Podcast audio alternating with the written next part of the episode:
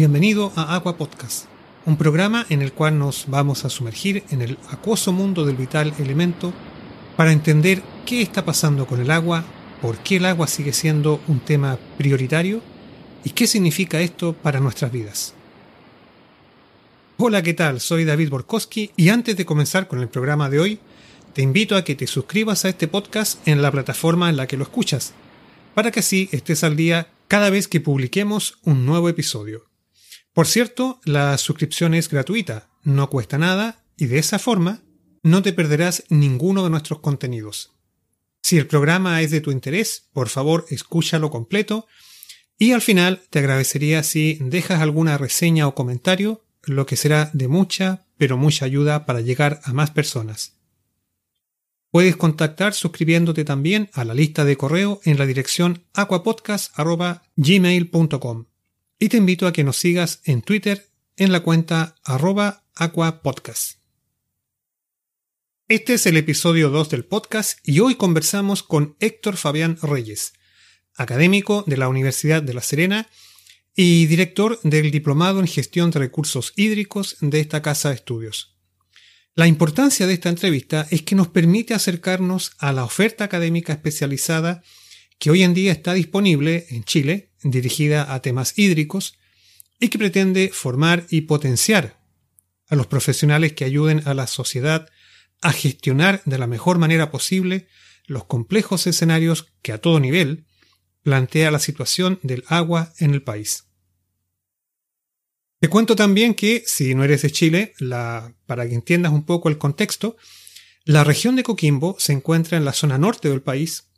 Es una zona de poca agua disponible, debido en parte a la proximidad al desierto de Atacama y en parte a la sequía que experimenta casi todo el país desde hace aproximadamente una década. En este programa conversamos con el profesor Reyes sobre la gestación, el origen de este diplomado, la primera versión del año 2018 y las nuevas, las nuevas versiones para este 2019, tanto a nivel de diplomado como de magíster, que viene a ser la continuación del primero.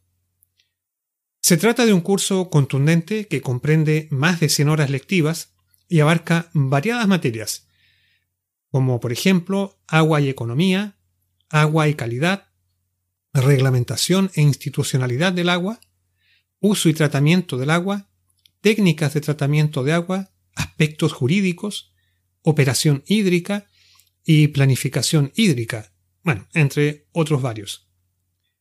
Al final del programa se contempla un seminario o taller, un taller de título, que responde a un requerimiento específico del gobierno regional de la región de Coquimbo, en el sentido de fomentar la innovación en el manejo del recurso hídrico. El diplomado es también el resultado de la interacción entre la Universidad de La Serena, el CASALAC o Centro Latinoamericano para el Agua de la UNESCO el CEASA o Centro de Estudios Avanzados en Zonas Áridas, ambas entidades con sede en Coquimbo, en la misma universidad, el ITT, que es un instituto tecnológico de la Universidad de Colonia, de Alemania, y el INIA.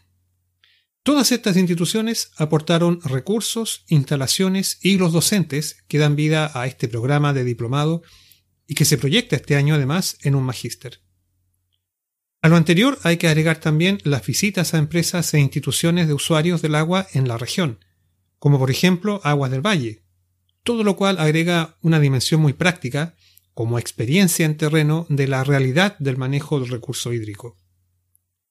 Si entonces te invito a escuchar esta conversación con, con Héctor Fabián Reyes y el diplomado en recursos hídricos de la Universidad de La Serena. Eh, mi nombre es eh, Héctor Fabián Reyes Serrano, soy académico del Departamento de Agronomía de la Universidad de La Serena y subdirector del laboratorio PROMRA del mismo departamento. Este es un laboratorio que se dedica esencialmente al monitoreo y prospección de recursos eh, agrícolas y ambientales y dentro de eso los, los temas de, de agua.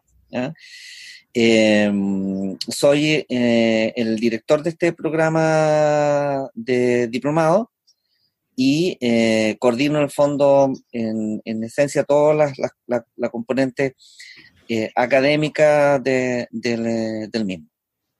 Mi área de trabajo en, en la universidad es temas de desarrollo, innovación y transferencia tecnológica en el contexto del desarrollo rural y la relación agua o, ambiente, digamos, y, sociedad.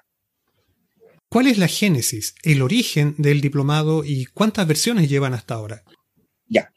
El, diplomado es un, nace eh, a partir de un requerimiento del gobierno regional de la región de Coquimbo, eh, que está incluido, digamos, en su estrategia de desarrollo, pero también en, el plan eh, para enfrentar la, la, sequía del 2015, y se plantea en el fondo ahí en varios instrumentos normativos la necesidad de desarrollar y formar capital humano, en, particularmente en temas de agua, gestión de, recursos hídricos. Eso lleva al gobierno regional a destinar parte de los recursos del FIC para esta línea de formación de capital humano y eh, se coordina con el programa regional de CONICIT, a quien entrega esos recursos y le pide en el fondo que desarrolle por lo tanto, todo el proceso en el fondo de concurso, implementación y realización de, este, de estos programas.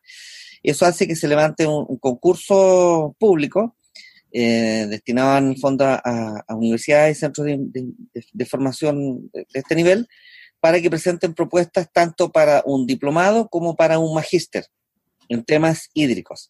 Y el CONICIT los recoge y levanta, los levanta, digamos, su convocatoria de, capital humano.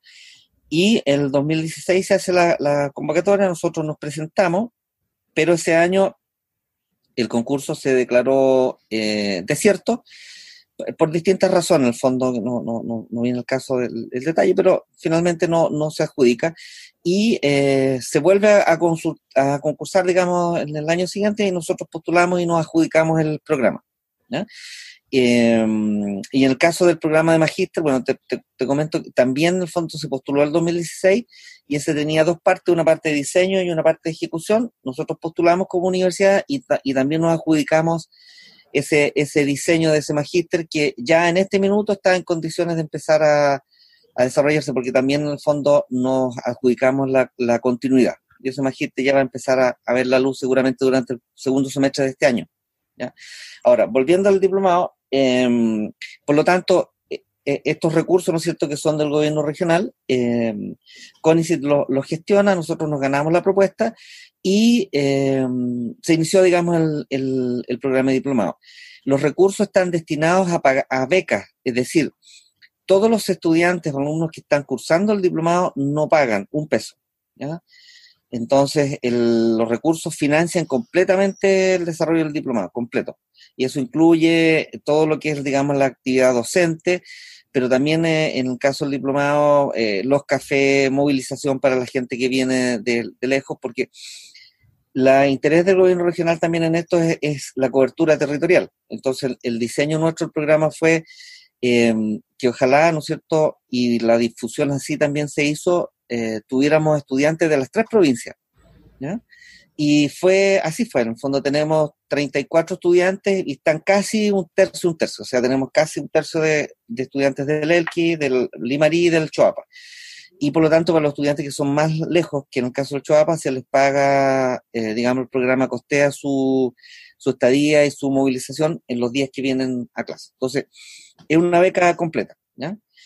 Esta es la primera versión del programa que se hace con estos fondos y una vez terminado ya no hay segunda versión con fondos públicos de nuevo.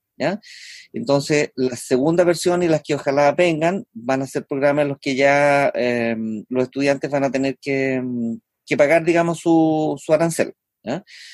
Em, pero es probable también que eh, a través de los fondos del Ministerio del Interior, que hay una provisión, el fondo para el perfeccionamiento de los funcionarios, ellos puedan eh, costear, digamos, a funcionarios públicos eh, su mensualidad. Eso vamos a ver qué pasa ahora en este concurso nuevo, eh, porque el programa fue seleccionado por el, por el gobierno, en el fondo, para ser que está dentro de la lista de los programas a los cuales los funcionarios públicos podrían optar y por lo tanto beneficiar de beca por esa vía. ¿Tienen en vista o contemplada una segunda versión para este año? Claro, claro. La idea de este, de este programa era, era esa, era justamente, eh, se lanzó los dos concursos y por lo tanto en el, en el proceso, en el fondo de, de, levantarlo, la idea detrás era un poco que los estudiantes tomaran el diplomado y de ahí ojalá pudiera postular, en el fondo mismo, dentro de los egresados, postularan al magíster. Por eso que también calzaban bien los tiempos, porque el diplomado partía y al mismo tiempo partía el diseño del magíster, que era un semestre más o menos, y daba tiempo a que los alumnos terminaran el diplomado y, si querían, y postulaban en el fondo poder continuar con el magíster. Pero no están necesariamente ligados, sino que esa era la, la idea del punto de vista del diseño, que ojalá ojalá muchos alumnos que hicieron el diplomado pudieran también tomar el magíster, pero eh, eso es relativo. Yo creo que sí, por las conversaciones que yo he tenido con los estudiantes del diplomado, hay mucho interés en continuar con el magíster. Entonces, es muy probable que, eso pueda ocurrir. Ahora es una postulación nueva, tienen que postular a las becas, etcétera. Ahora eh, importa mucho que eh, digamos que si el estudiante tomó el diplomado, eso, eso va a tener también un cierto valor en la postulación. ¿Cuánto duran el diplomado y el, y el magíster?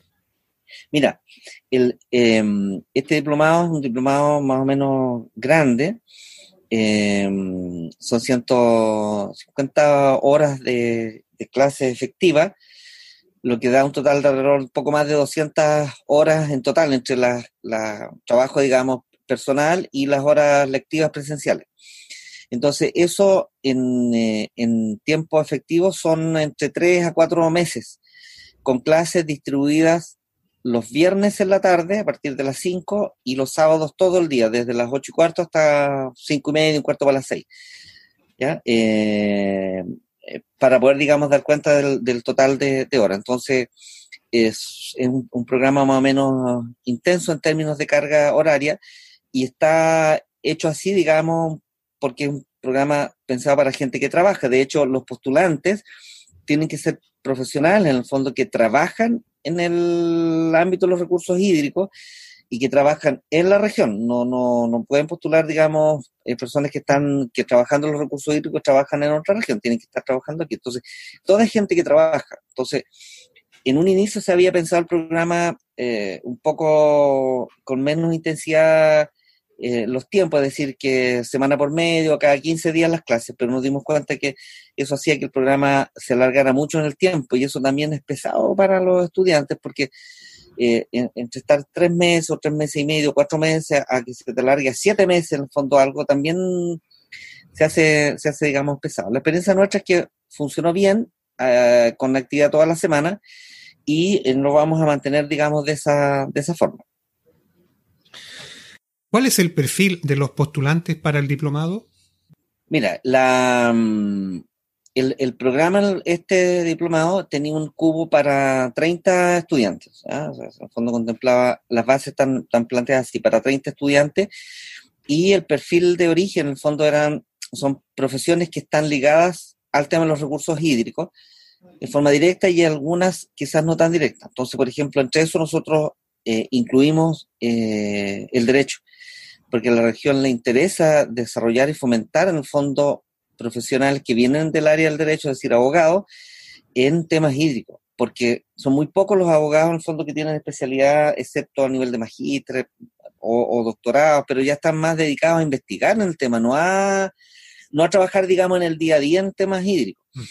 Y en la región, si bien hay, hay abogados que trabajan en las organizaciones de usuarios de agua, por ejemplo, eh, pero son muy, muy pocos y en general son, son part-time y, y, lo que han tenido también ha sido a partir de la propia experiencia. Entonces la idea era incluir eso. Entonces, en el perfil de, de profesional están todas las ingenierías, civil, mecánica, mina, ingenieros ambientales, está la agronomía por un hecho, eh, digamos, natural, porque el programa tiene un cierto sesgo hacia los usos agrícolas del agua. Así está definido. el gobierno regional cuando define qué es lo que quiere, dice yo quiero en el fondo eh, un, diplomado que provea formación, ¿no es cierto?, en los usos del agua, particularmente en los usos agrícolas, porque es el principal consumidor de, agua y eh, desde el punto de vista económico es la principal actividad, es decir, donde se concentra la mayor cantidad de, de, población que se dedica, empleo, etcétera. Entonces, tiene, tiene esa mirada. Por lo tanto, los agrónomos, ingenieros agrícolas,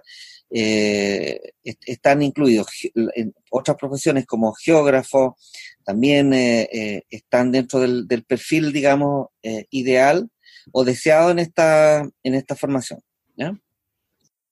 Pero aparte de la agricultura, debe haber también una, una demanda desde la minería, ¿verdad? Sí, sí, correcto. Eh, ahora, de, no tuvimos ningún postulante que venga del sector minero como tal, ¿ya? Eh, y antes de, eso, en el fondo, el, programa está dirigido a profesionales del sector público y privado, ¿de acuerdo? Eh, incluso en el sector privado también profesionales que son independientes. Entonces tenemos muchos consultores o sea, no muchas, tenemos estudiantes que son consultores de la ley de riego, consultores de algunos organismos del Estado, eh, tenemos funcionarios públicos y tenemos eh, gente de empresas privadas, entre empresas privadas, organizaciones de usuarios de agua, eh, empresas de servicios sanitarios, en este caso de Aguas del Valle, tenemos estudiantes también de que vienen, digamos, entonces del sector educacional, también tenemos, tenemos gente que viene, trabaja, son profesores en liceos agrícolas, hay profesionales que trabajan en centros de investigación también. Entonces, se cubrió todo el espectro de actores que están eh, ligados, digamos, a, los recursos hídricos. Eh, y por lo tanto, eh, tuvimos finalmente una respuesta de prácticamente todos los sectores. Del sector minero directo como tal, no, no, no tuvimos en este caso, digamos, postulantes, pero está abierto. Es decir, por eso te decían que en términos de formación, ingeniero en mina, todo. O sea, y que tengan que ver con eso, vienen, vienen digamos, en el, en el nivel de las propuestas. ¿Ha habido otras experiencias previas de formación en temas hídricos en la región antes de este diplomado eh, de ustedes en la Universidad de La Serena? No, o sea, ha habido eh, eh, experiencias previas. hay un doctorado en temas de agua y energía pero digamos programa de doctorado, agua y energía, que es más o menos eh, contemporáneo en términos de su creación. Eh, y antes eh, lo que ha habido en el fondo han sido em, cursos, pero no al nivel de diplomado ni magíster. Entonces, si bien ha existido experiencia, y eso es lo que nos permitió también, ha permitido aquilatar desde el punto de vista del, del diseño que nosotros hicimos el programa, pero este es eh, lo primero que hay en términos específicos, en gestión de recursos hídricos, manejo de recursos hídricos a nivel de la universidad y de la región, es el, primero, digamos, de esta forma, lo mismo que el magíster. Lo que hay, nosotros hemos hecho eh, otras actividades, anteriores hicimos curso de hidrología, eh, pero curso, digamos, más, más pequeño, no, no al nivel ya de un diplomado propiamente tal hemos tenido experiencia también en esta línea metodológicamente a través de, mm, con, eh, a distancia, digamos, online. Entonces tuvimos un curso de hidrología a través de Moodle, por ejemplo. Eh, hemos tenido cursos eh, presenciales, pero en concreto, digamos, la, es la partida, términos formales. Dada la realidad de estrés hídrico que afecta a la región de Coquimbo, ¿cómo evalúan ustedes la gestión del recurso en la actualidad? Como tú bien dices, esta es una, región que por sus características naturales, en el fondo, eh, eh, tiene esta eh, característica en términos de su oferta hídrica, es decir, nosotros tenemos una, una, relación, digamos, de déficit normal, es decir, por eso estamos en esta condición de aridez, es decir, que el agua que entra al sistema es mucho menor que la que sale ya sea por evaporación o consumo, etc. Entonces, eh, esa es nuestra condición natural, ¿ya? Eh, vivimos, digamos, en esa, en esa condición.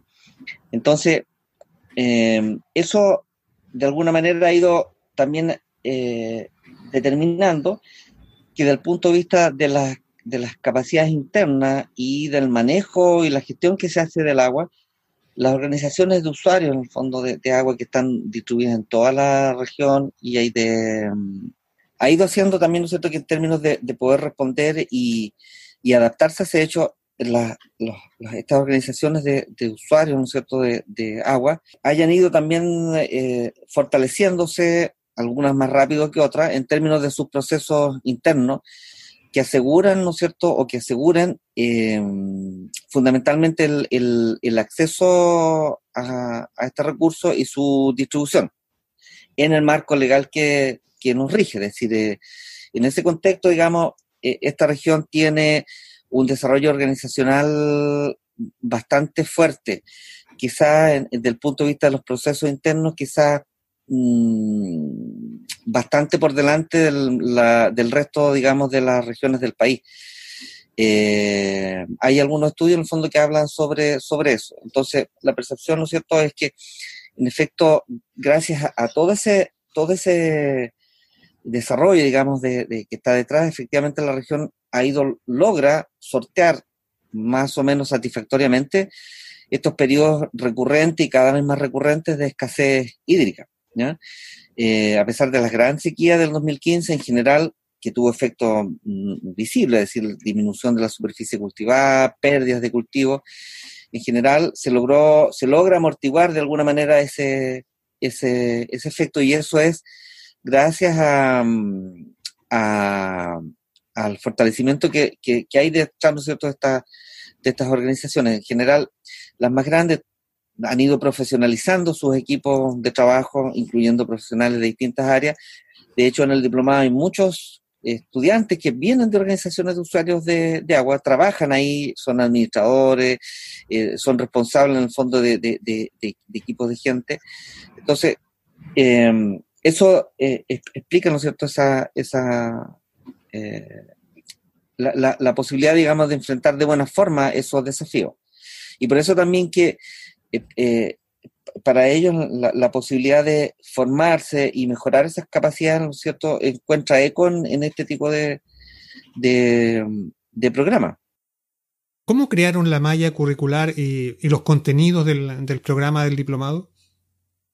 Lo que tratamos de hacer fue partir, ¿no es cierto?, desde la idea del origen del agua, ¿ya?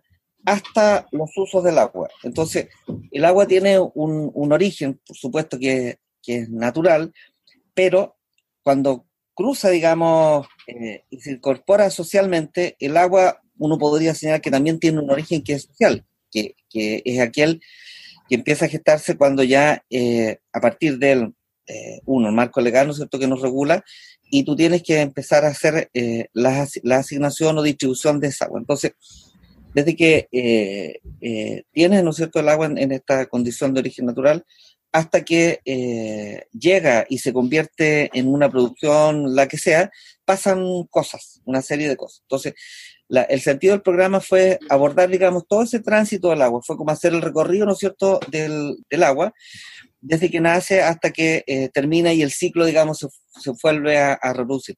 Tratando un poco de, no emular, pero, pero eh, darle sentido, ¿no es cierto?, al ciclo hidrológico, ¿ya? Y por eso entonces partimos primero haciendo la, la, contextualización, que es lo que nosotros llamamos esto, la idea de los sistemas acuáticos en zonas áridas, es decir, qué es el agua en términos naturales, es decir, químicos, físicos, cómo el agua está, ¿no es cierto?, puesta ahora en, en, el, en el, territorio, cuáles son estos, estos cuerpos de agua, su importancia, algo de historia respecto a, al agua en el mundo, la historia del, del de la humanidad y el agua y, caer esencialmente, digamos, al tema agrícola. De ahí pasamos al segundo módulo que se le llamamos en el fondo territorio y gestión de, eh, de recursos hídricos.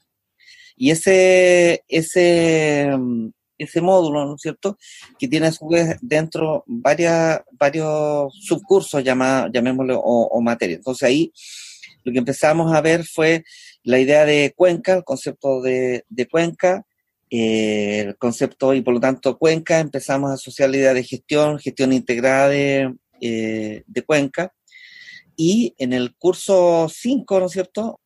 Viene ya en específico eh, curso de hidrología hidráulica. Entonces empiezas a, bajar en esta, en esta idea, ¿no es cierto?, de, de, de, ciclo. Entonces hacemos toda esta mirada general, el agua, qué es lo que es, los factores que que influyen, por lo tanto ahí hablamos del clima y de cómo, cómo, qué herramientas utilizamos, porque vimos también equipamiento, qué herramientas o equipos utilizamos para poder entender el clima, la meteorología, cómo eso aporta a conocer, ¿no es cierto?, las relaciones del agua, y empezamos ya de a poquito a bajar.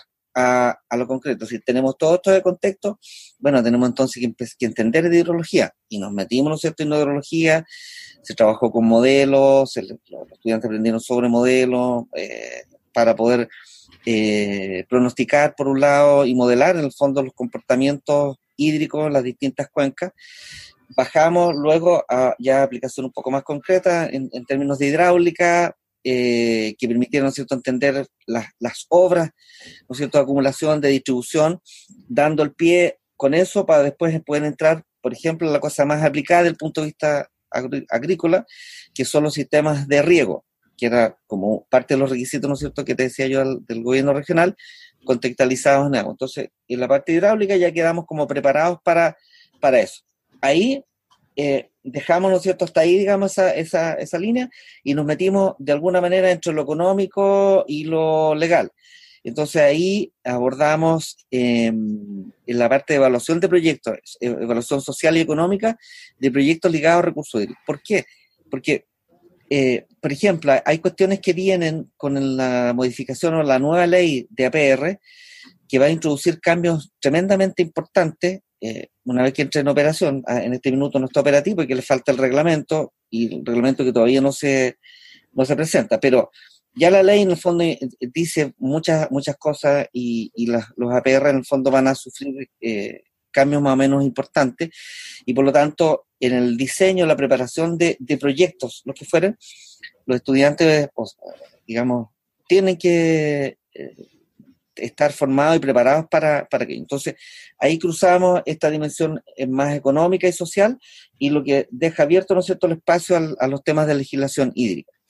Y en legislación hídrica eh, nos metimos de lleno, digamos, al análisis ya más bien legal y normativo eh, en un nivel bastante amplio, el que en la parte legal, ¿no es cierto?, deja abierto el camino al tema de agua y calidad que es una componente que tiene eh, un aspecto normativo más o menos importante y nos deja abierto. Entonces entramos con agua y calidad, que también es un tópico importante del, curso, a las cosas técnicas por un lado y a lo legal, que, que, quedó abierto, ¿no es cierto?, cuando vimos legislación y que se concluye o se termina aquí, en concreto ya em, en el curso de, agua, de agua y calidad.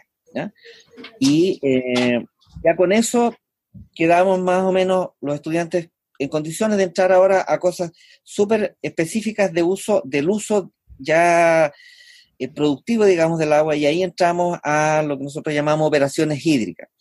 Y en operaciones hídricas tuvimos desde eh, sistemas de riego, ¿no es cierto?, técnicas de, riego, planificación hídrica, es decir, planificación hídrica tiene que ver con lo que las organizaciones de usuarios de agua eh, deben hacer para la distribución del agua, es decir, tienen una asignación X y ahora tienen que distribuirla entre sus usuarios.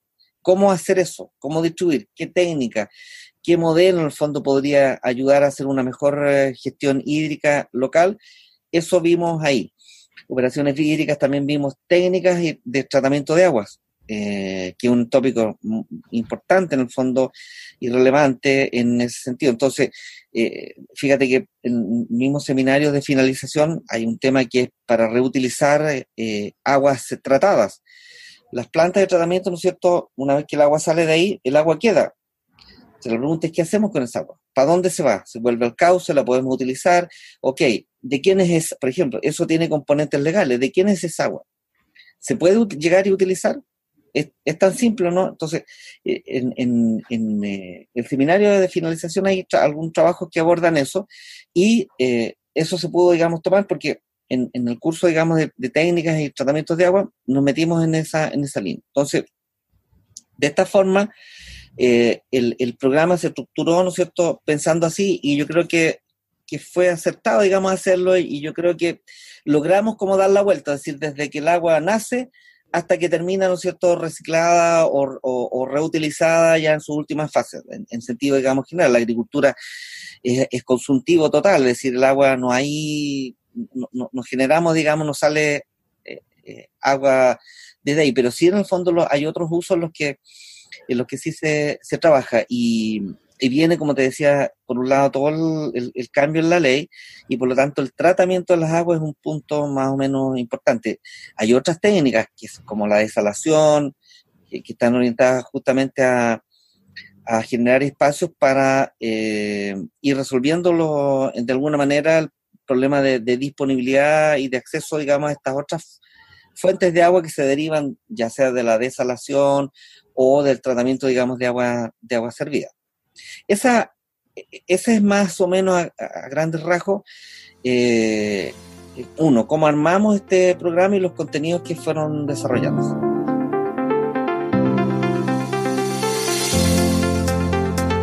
Hacemos un breve paréntesis en el programa para contarte de los podcasts de esta misma factoría.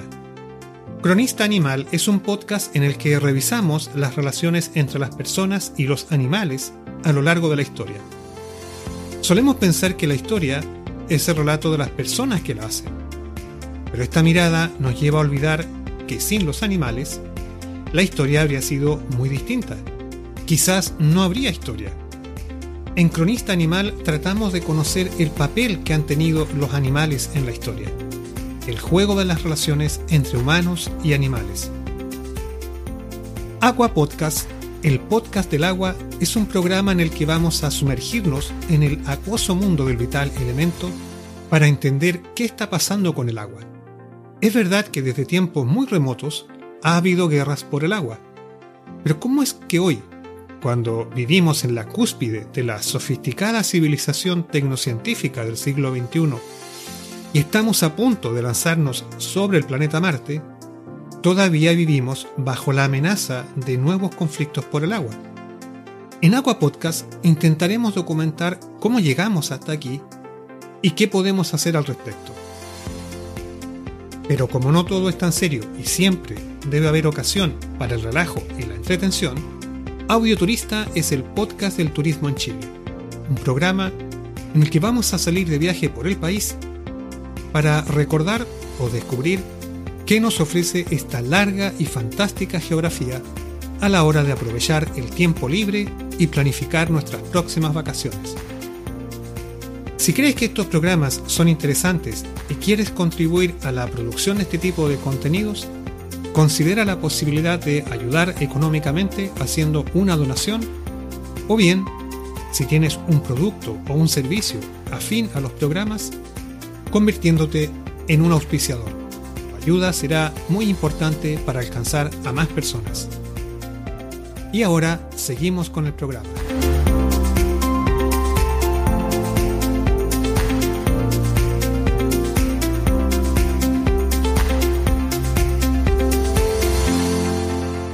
El programa contempla un, seminario, ¿verdad? O sea, un taller, un taller de título al final. ¿Cómo evalúan esa, experiencia? Mira, eh, te cuento eh, primero un poquito antes en términos de cómo, se, cómo está estructurado eso y por qué está ese seminario ahí.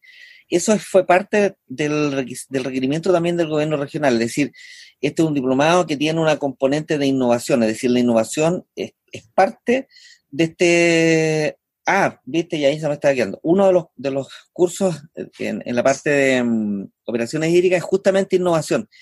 Innovación en el fondo eh, asociada, digamos, a la gestión de recursos hídricos. Entonces, el, gobierno regional lo que aspira con esto efectivamente es que se desarrolle, ¿no es cierto?, innovación al interior de las, de las instituciones y organizaciones que trabajan con la gestión de recursos hídricos y para eso, en el fondo, pidió que el trabajo finalización fuera un trabajo concreto de innovación donde se propusieran cosas o se desarrollaran, digamos, acciones de innovación. Eso está ahí. Por lo tanto, es un, es un curso que tiene hartas horas eh, y em, lo que nosotros hicimos fue trabajar sobre la base de grupos o equipos. ¿Por qué?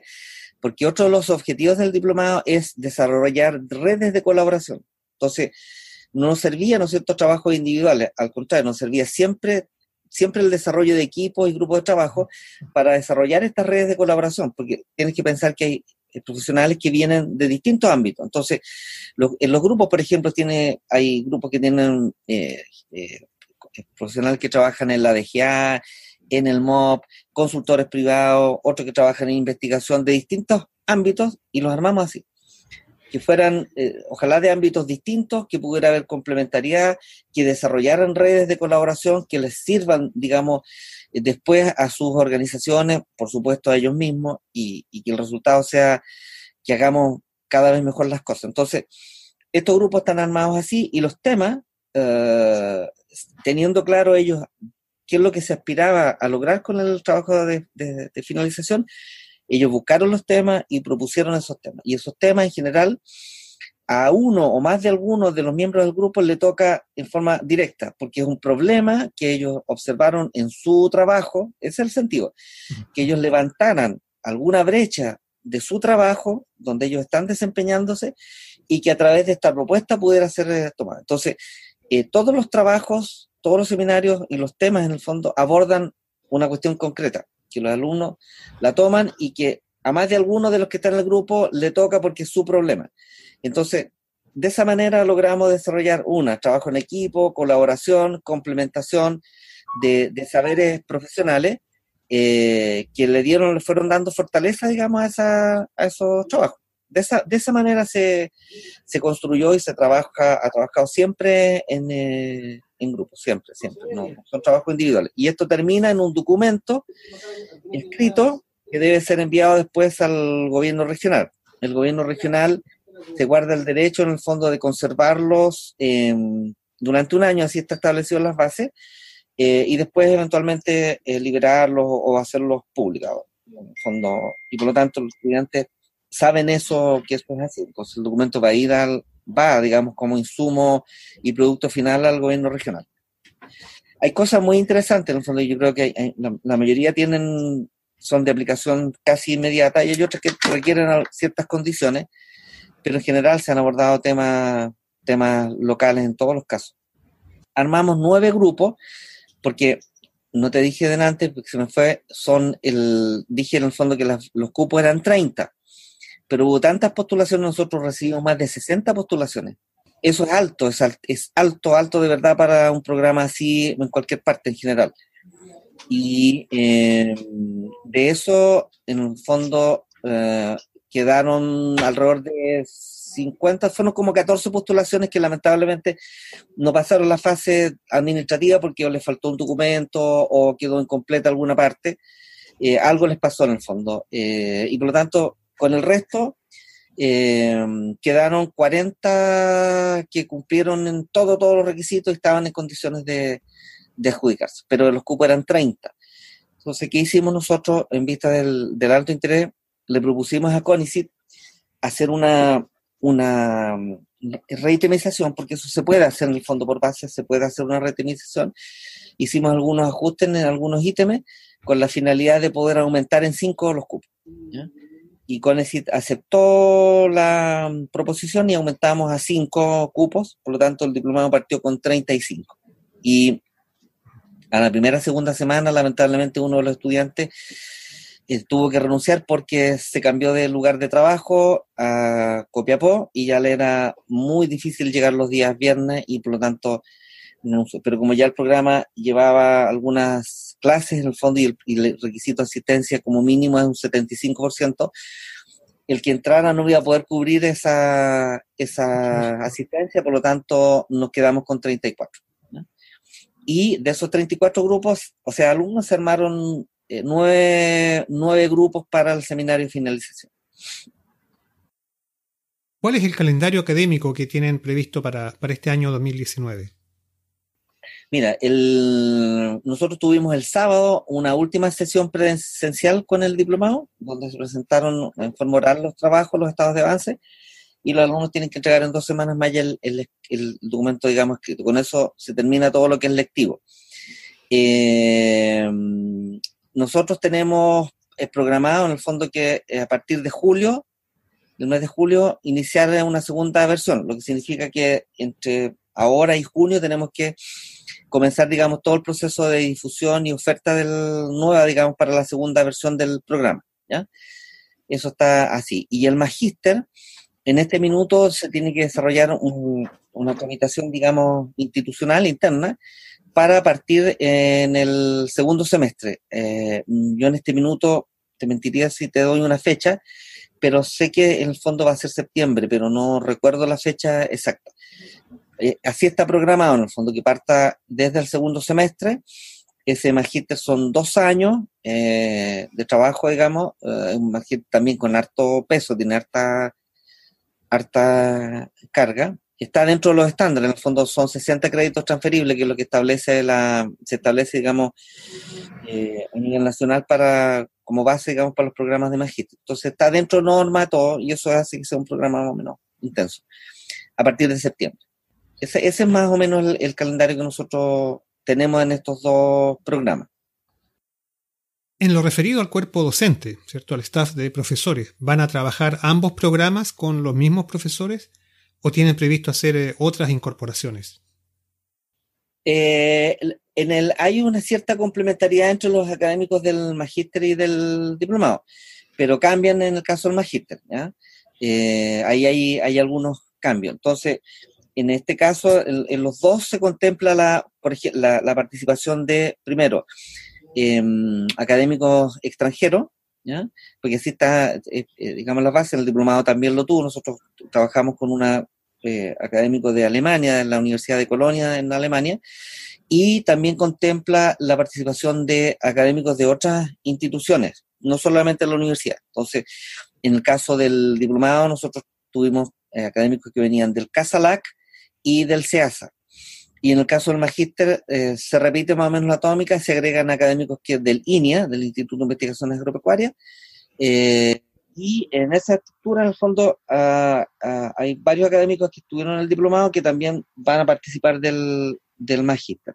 Pero en el magíster, como son mucho más, más temas, en el fondo, eh, cambia un poco la, la estructura se mantiene la base, la mayor, la base, digamos, de todo esto son, es la Universidad de La Serena, son los académicos de la universidad, y nos apoyamos, digamos, en las expertise que están también distribuidas en otras instituciones. decirle.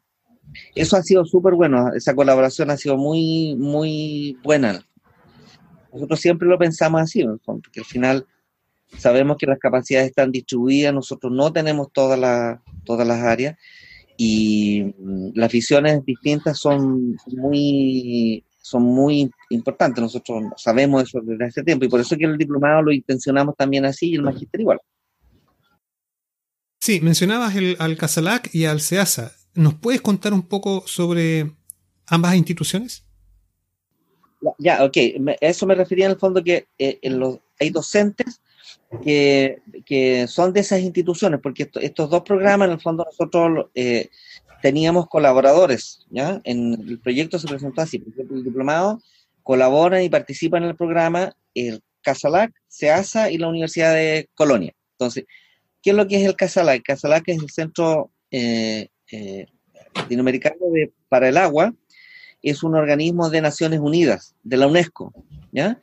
Es un organismo de Naciones Unidas de la UNESCO y el CASALAC tiene su sede en la región de Coquimbo. Y es la eh, entidad, digamos, que eh, representa América Latina en temas de agua, ¿ya? Y está instalado en la región de Coquimbo. Y con ellos nosotros tenemos una muy buena relación. De hecho, ellos, sus oficinas están dentro de la universidad. Ellos ocupan dependencias de la universidad y ahí tienen sus oficinas administrativas eh, a, un par de los de profesionales del Casalac, nosotros los invitamos a ser parte del, como profesores del programa, pero además hay colaboración en términos de infraestructura, todo eso lo, desarrollamos de esa manera. Y el SEASA, que es el Centro de Estudios eh, Avanzados en Zonas Áreas, que es un centro de investigación de alto nivel, eh, que también está, digamos, dentro de la universidad, pero en este minuto ya ellos son una entidad, una corporación autónoma. El, el CEASA nació eh, hace muchos años, eh, alrededor del 2008, 2009, eh, no, perdón, un poco antes, un poco antes, como un, consorcio entre la Universidad Católica del Norte, la Universidad de La Serena y el Instituto de Investigaciones Agropecuarias. Crearon esta unidad con fondos públicos, se postuló a concursos públicos y se, hubo financiamiento más aporte del gobierno regional y se creó el CEASA el hace en su desarrollo, ¿no es cierto?, contemplaba que se convirtiera en una, una entidad autónoma, que ya es. Pero, en el fondo, eh, sus dependencias están también en un recinto de la universidad, ¿ya? Y eh, ellos también aportaron, ¿no es cierto?, equipamiento, infraestructura y especialistas. Eh, especialistas que fueron parte de este, este equipo. y el, em, el, ITT, que es un instituto de la Universidad de Colonia, que es un instituto tecnológico, eh, también fue parte de esto y su aporte, digamos, fue más bien eh, a, nivel académico. Y de allá vino una académica especialista en gestión de cuencas y em, un hidróloga que eh, fue parte, digamos, del, programa. Esa, de esa manera, digamos, está, está estructurado. ¿Hay alguna complementación o, colaboración entre la universidad y las empresas de ahí en la región o, organizaciones de usuarios de agua en, la región de Coquimbo? Claro, por eso te decía, en que nosotros tenemos eh, eh, vínculos, ¿no cierto?, con, eh, con estas eh, organizaciones, un, vínculo con ellos de largo tiempo, lo que permitió también, por un lado, estas empresas en el fondo estuvieran dispuestas también a generar los tiempos para que sus profesionales pudieran ser parte del curso. Aguas del Valle, algunas empresas eh, agrícolas, ¿no es cierto?, que dijeron, ok, vamos a destinar el fondo y a liberar de tiempos para que puedan hacer el, diplomado. Nosotros tenemos esa colaboración, eh, existe, de hecho, por ejemplo, en el caso de Aguas del Valle, una de las salidas que hicimos que fue muy interesante, eh, porque se conoce muy poco al respecto, fue la visita al emisario submarino de Coquimbo. Eh, no sé si conoces algo, pero si, puedes echar una miradita al qué son los emisarios, te vas a dar cuenta que eh, hay, hay, se sabe poco, digamos, públicamente uno conoce muy poco y tiene una, una visión un poco negativa de eso, porque lo que ve es un tubo, eh, y uno lo que imagina que es un tubo que tira agua, digamos, con caca al mar. Y la verdad las cosas es que es bastante, dista bastante de, de eso. Y esa una visita, digamos, que eh, fue muy interesante, se, coordinó, digamos, con directo con Aguas del Valle y tuvimos una, disposición muy, muy buena. Ellos nos apoyaron también con un especialista que tiene en términos de tratamiento de agua y hizo una, una dentro de una clase, una charla importante en eso. Ahí, ahí me faltó, digamos, un poquito aclarar eso. Eh, tuvimos, digamos, este vínculo con, por ejemplo, con el caso particular de Aguas del Valle, de esa forma. Tuvimos vínculo también con las empresas en las salidas de terreno, porque nos permitieron visitar eh, plantas de producción, eh, eh, visitar, digamos, sus sistemas de riego, el manejo que hacen, y es decir, contar qué es lo que hacen, cómo lo hacen. Eso lo, tuvimos, que fue bastante bueno. También em, con, llamémosle, empresa, digamos, que aunque no lo son, los APR, también pudimos visitar los eh, visitar APR eh, que nos abrieron sus puertas y pudimos ver la tecnología que están trabajando, ¿no cierto? Los, problemas, los desafíos que, están eh, enfrentando. Entonces tuvimos ese vínculo desde el punto de vista em, que permitió, digamos, desarrollar de buena forma también los procesos formativos, porque eso contextualiza inmediatamente, es decir, el hecho de poder ir, estar en terreno, que esté un profesional de la, de la empresa y te explique, te cuente, digamos, lo que están haciendo, contextualiza inmediatamente las cosas. Entonces, eso lo vimos, digamos, lo desarrollamos de esa forma, aprovechamos los vínculos que nosotros tenemos institucionalmente con, las con estas organizaciones para ponerlo a servicio, digamos, del, del programa. Bueno, para ir terminando, em, ¿cómo pueden los interesados contactar con ustedes para, más detalles o para postular? Hay un correo electrónico al cual puede pedir información.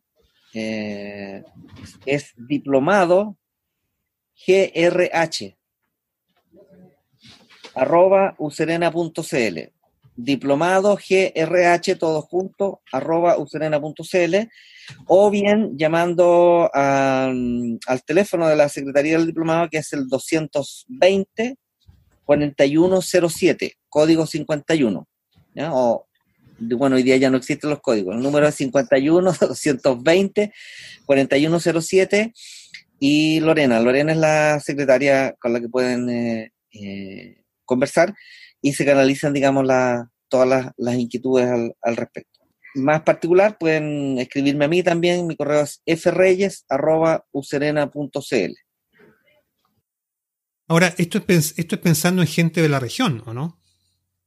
Exactamente.